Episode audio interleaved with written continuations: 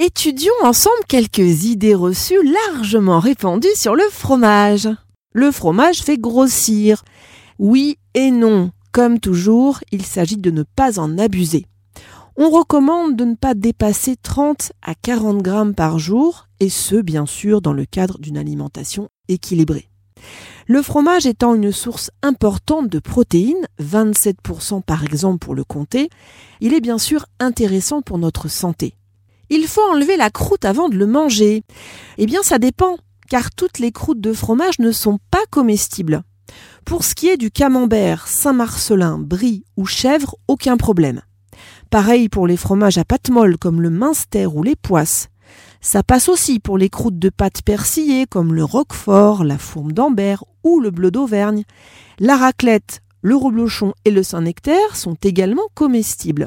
Évitez, en revanche, de manger celle des fromages à pâte pressée cuite comme le comté ou le beaufort et jetez impérativement les croûtes recouvertes de paraffine ou de cire comme c'est le cas pour la mimolette, le gouda ou les dames. Attention, les croûtes de fromage au lait cru contiennent des bactéries et sont donc à éviter. D'une manière générale, toujours en raison d'une possible contamination, la femme enceinte renoncera à manger la croûte quel que soit le fromage. C'est important. Autre idée reçue, son Nutri-Score est rarement mentionné.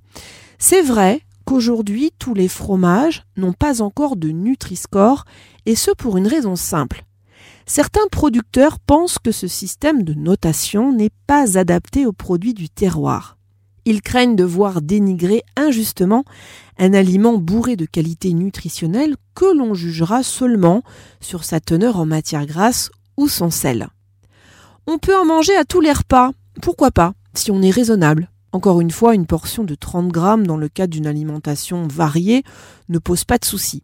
Mais l'idéal est d'alterner avec du fromage blanc ou des petits suisses, au fort pouvoir rassasiant, et de contrôler surtout la teneur en sel si on fait de l'hypertension.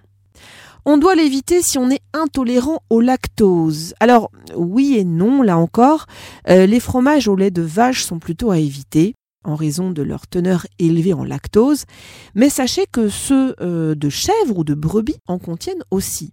Moins, c'est vrai, mais ils sont susceptibles d'être mal digérés. Une seule solution, tester un petit morceau de bûche par exemple et voir si ça passe ou pas. Mais sachez que les fromages affinés comme le comté, le camembert, les fromages persillés, un roquefort, bleu d'Auvergne, ainsi que le gouda et le parmesan, du fait de leur faible teneur en lactose, sont un peu plus faciles à digérer que les autres. Il n'y a pas de fromage de saison. Eh bien, c'est faux, car comme pour les fruits et légumes, chaque fromage a sa saison. Cela s'explique par le cycle de reproduction des chèvres, brebis et vaches. Par exemple, la chèvre ne produit du lait que du printemps jusqu'à l'automne. Alors quel fromage choisir au printemps? Eh bien plutôt du camembert, brie, Saint-Marcelin, Chaours, Saint-Nectaire, Maroilles, Pont-l'Évêque, Cabécou, Chabichou. Et en été, optez plutôt pour du Cantal, du Beaufort ou du Roblochon. Ah bon? Du Roblochon en été? Eh oui, parce que contrairement à une idée reçue largement répandue, eh bien c'est un fromage estival.